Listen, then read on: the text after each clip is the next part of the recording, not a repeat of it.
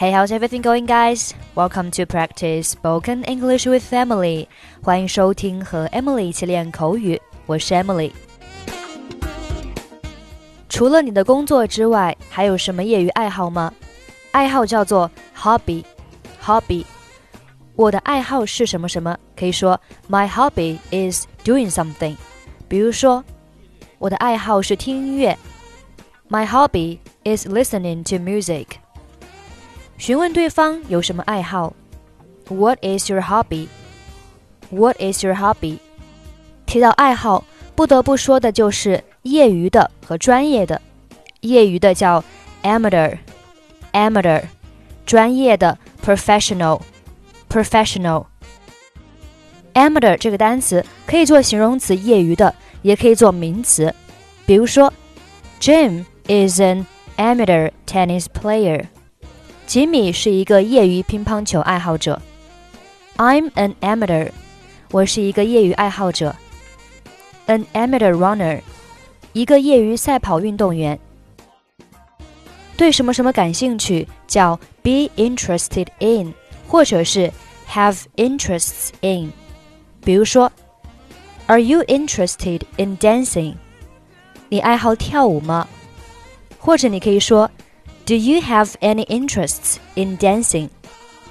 我们来听一下今天的对话。早上好，史蒂芬，我已经好久都没有见到你了。这些天你在忙什么呢？Good morning, Steven.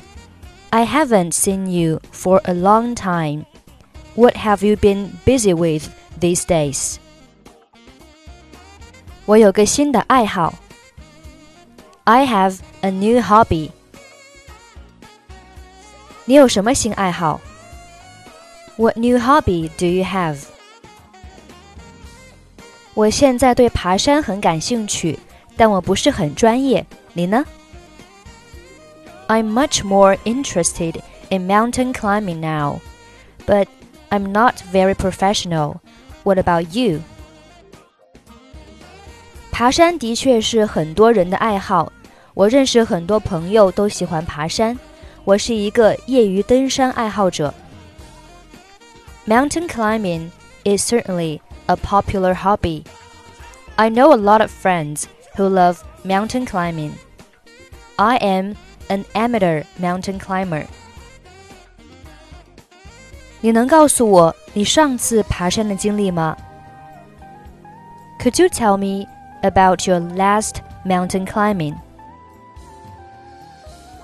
上个月，我和我的朋友一起去爬山，我们在那里住了三天。I went climbing with my friends last month.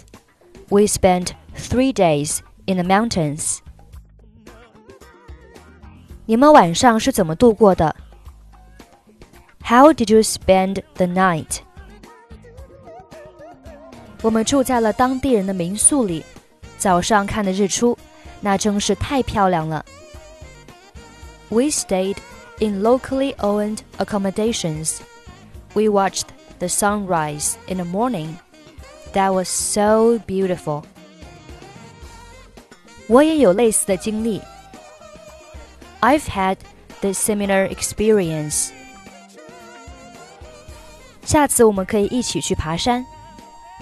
we can go climbing together next time. 好主意。That's a good idea.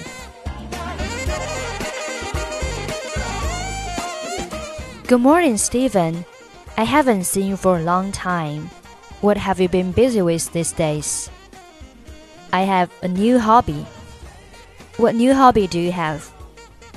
I'm much more interested in mountain climbing now but I'm not very professional. What about you? Mountain climbing is certainly a popular hobby. I know a lot of friends who love mountain climbing. I'm an amateur mountain climber. Could you tell me about your last mountain climbing? I went climbing with my friends last month. We spent three days in the mountains. How did you spend the night? We stayed in locally owned accommodations. We watched the sunrise in the morning. That was so beautiful. I've had this similar experience. We can go climbing together next time. That's a good idea.